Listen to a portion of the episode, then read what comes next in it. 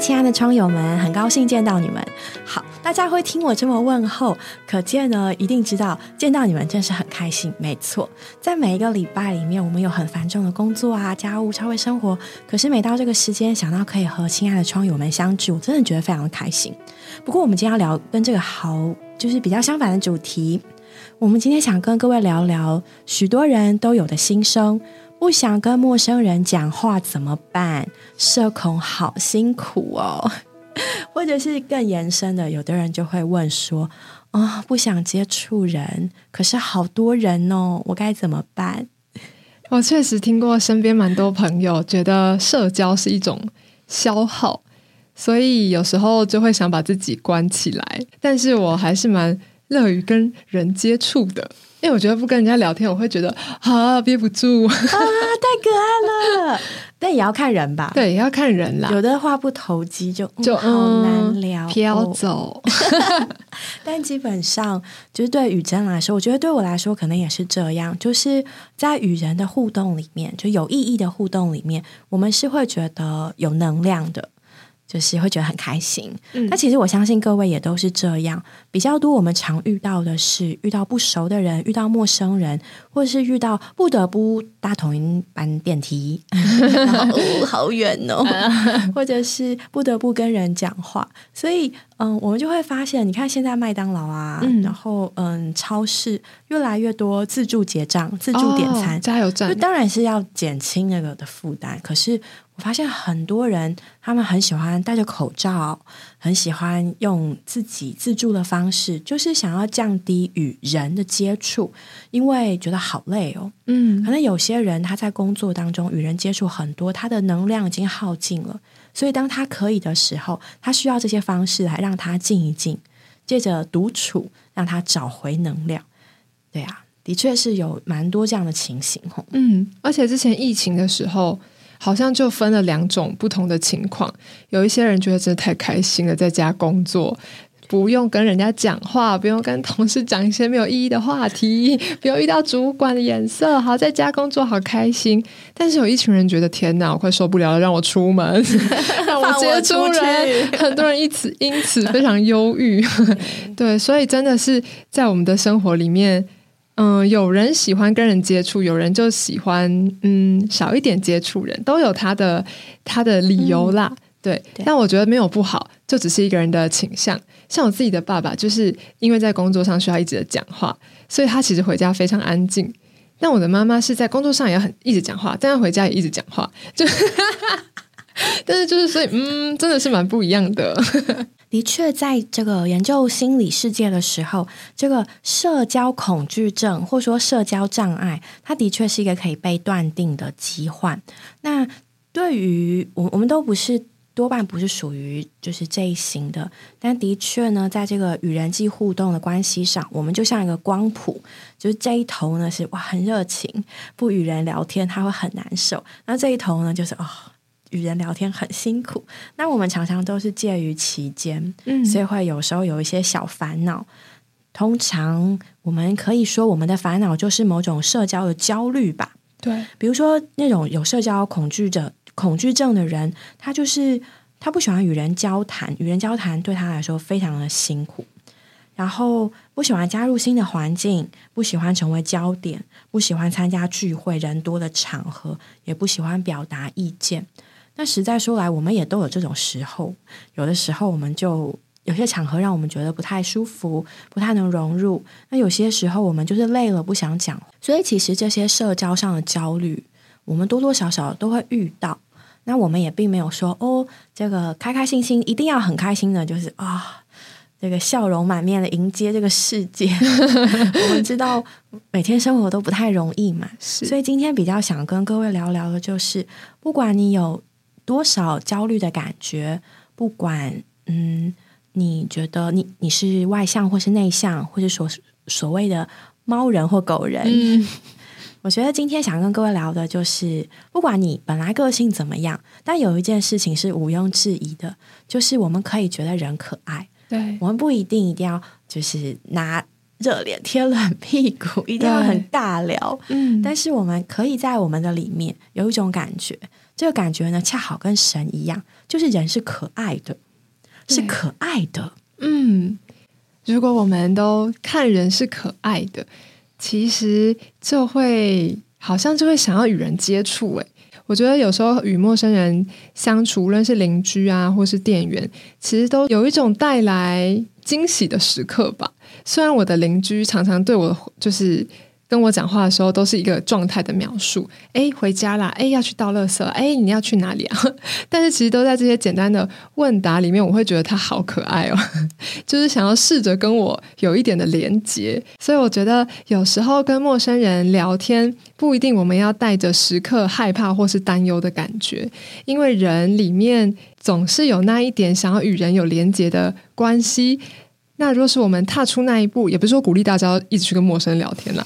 我的意思是说，若是有一天有一个嗯，你不是太熟悉的人，但是他事出善意，也许我们可以与他从这个交谈的过程中得到一点对自己的解放，或者带来一点生活的开心或是亲密的感觉。因为其实有时候我们与陌生人在交谈的时候，应该说更纯粹吧，就是我们没有什么利益上的冲突。或者是他也不了解你的背景如何，他其实只是想要跟你表达善意。我觉得这个好像会让我们的一天的世界更美好。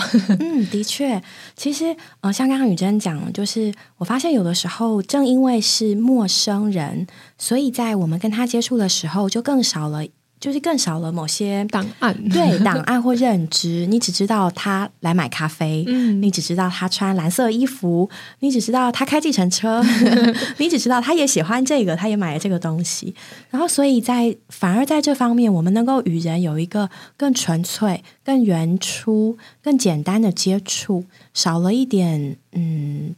少了其他的分析，少了其他的感觉，就单纯的专注于你当下的感受。这时候反而我们更容易以真心与人互动。对，其实这一集的发想呢，是不知道大家记不记得，之前雨珍在嗯讲那个旅游的那个节目里面，对他讲到他在日本旅游里面一个很难忘的经历，是在上野的公园遇到一位老婆婆，然后听着她的故事。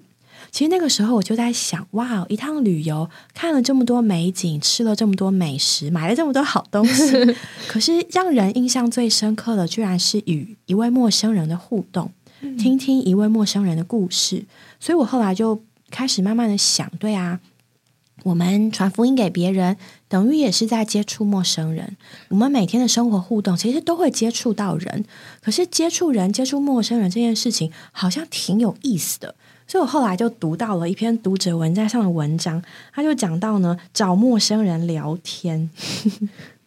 对，大家近期也可以去翻翻。他就讲到这个作者他在早上买热狗的时候，跟买热狗的呃店员，然后聊了几句。买咖啡的时候，趁咖啡还在煮的时候，他跟服务生简单的聊上几句话，甚至他和邻居打了个招呼，他就发现自己那一天的快乐指数就上升了。所以他就开始对这件事情感到很好奇。他是一个心理学系的讲师跟研究家，他就去研究与陌生人交谈这件事情。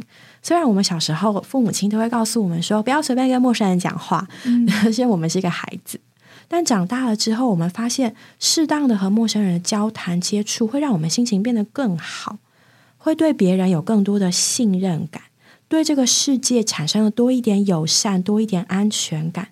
其中的原因很简单，就其实只要是人，人是需要与人相处的，即使只是几秒钟的时间，我们都可以感觉到与别人有连结，而我们和越多人建立连结，是会越快乐的。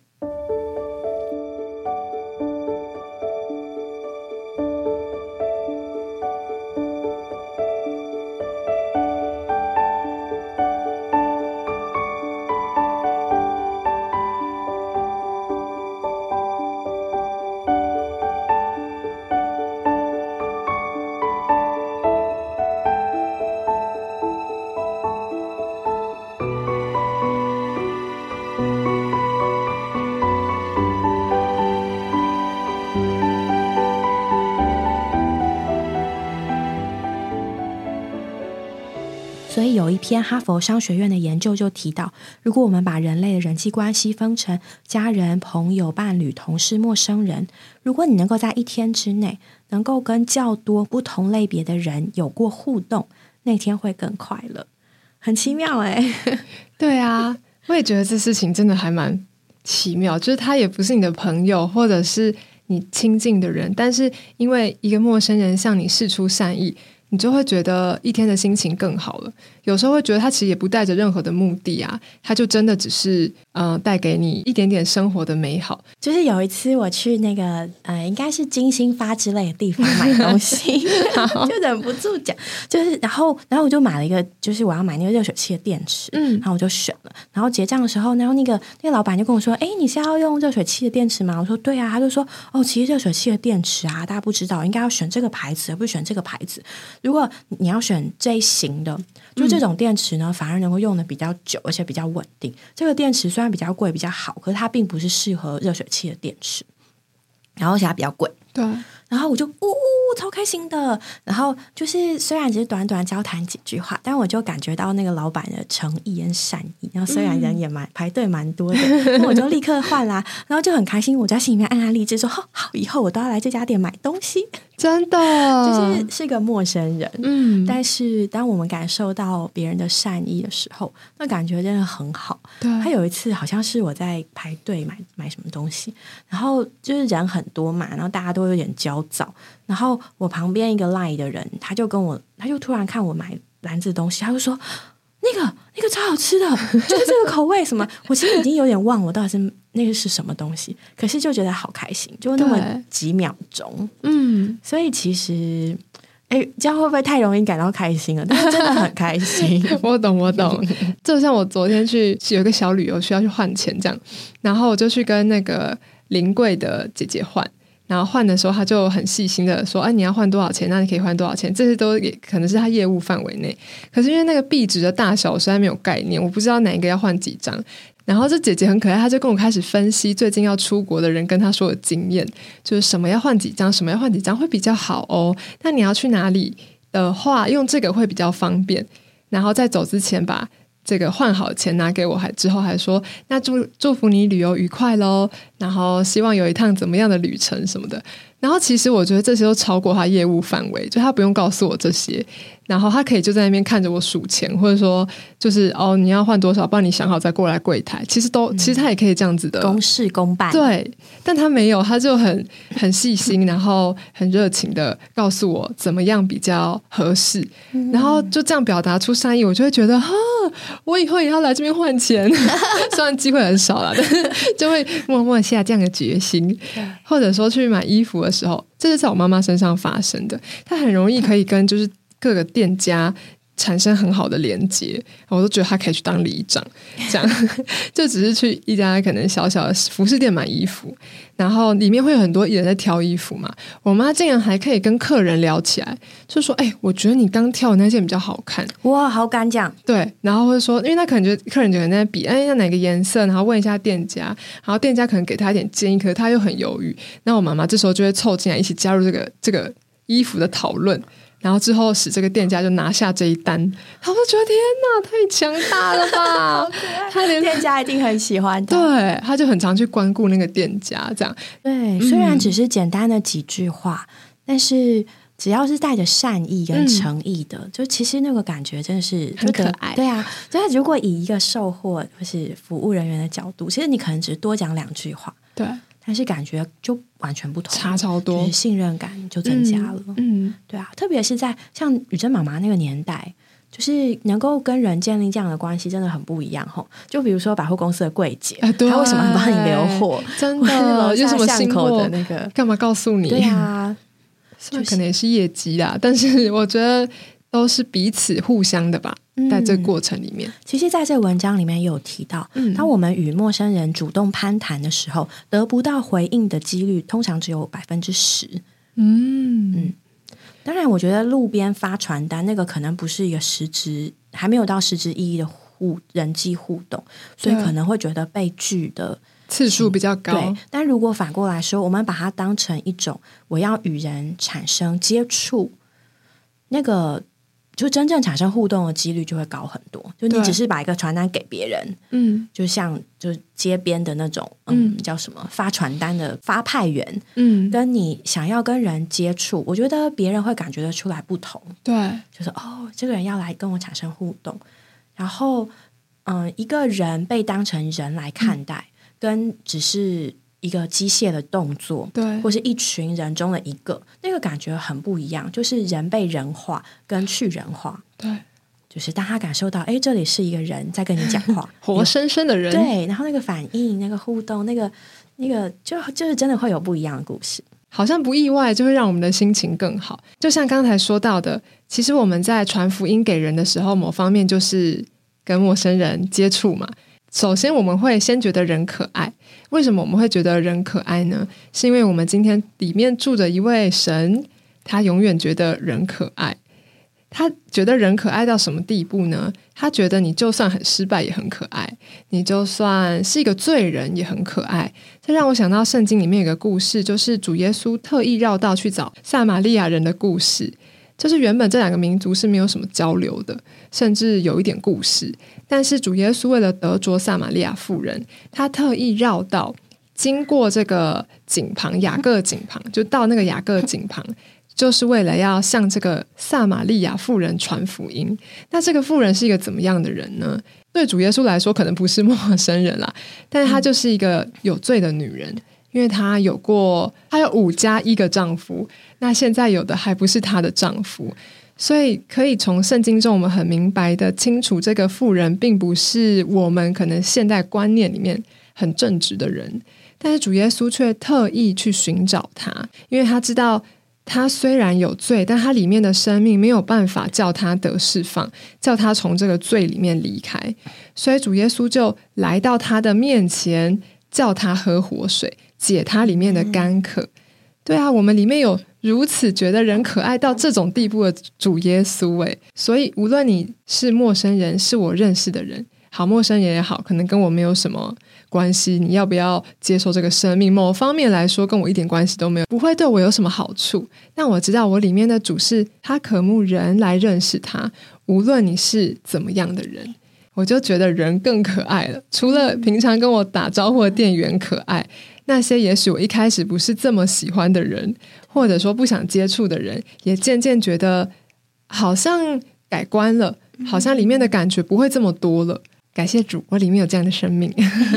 就像刚刚雨珍说的，我们的主的心里真的是觉得人是很可爱的。我读一节经节给大家听哦，《马可福音》十章四十五节，主耶稣说：“人子来，不是要受人的服侍，乃是要服侍人，并且要舍命，做多人的赎价。”不仅在这里讲哦，《约翰福音》三章十六节，主耶稣说：“神爱世人，爱世人。”然后呢，《路加福音》十九章十节，主耶稣又说：“人子来，为要寻找拯救失丧的人。”约翰福音十章十节说：“我来了，是要叫人得生命，并且得的更丰盛。”综合这些经节，我们就会发现，就是在四福音里面各面对主的描绘，主耶稣都把自己说成是一位人子，然后来到人的中间，要跟人接触。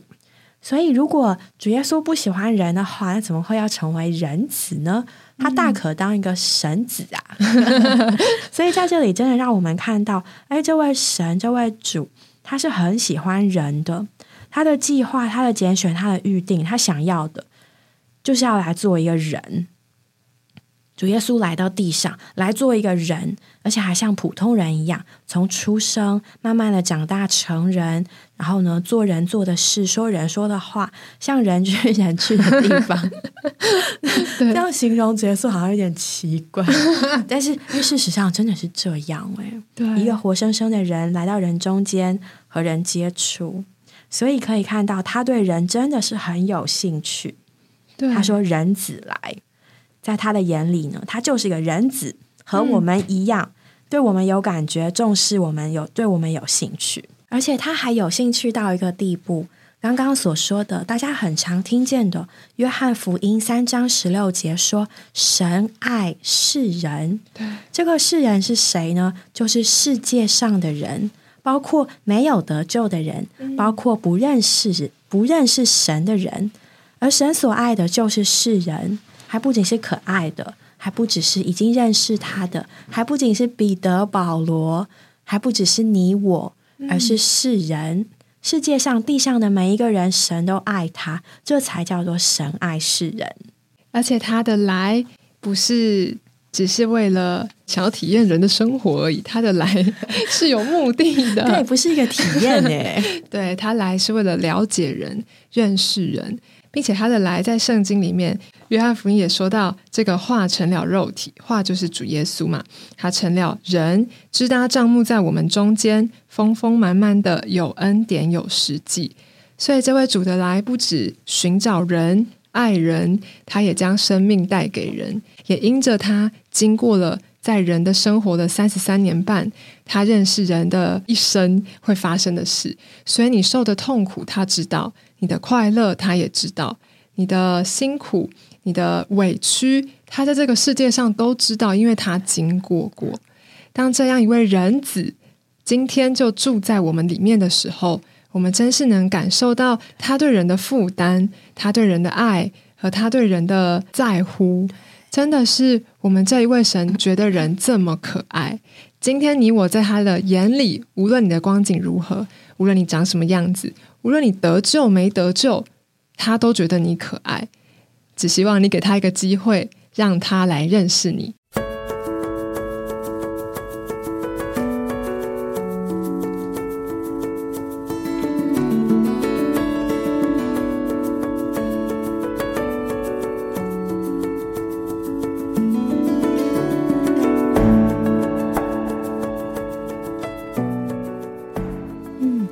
且我还很受这些话的提醒，在这里呢有一个顺序，哎，他说那个人子来不是要受人的服侍，乃是要服侍人，并且要舍命做多人的赎价。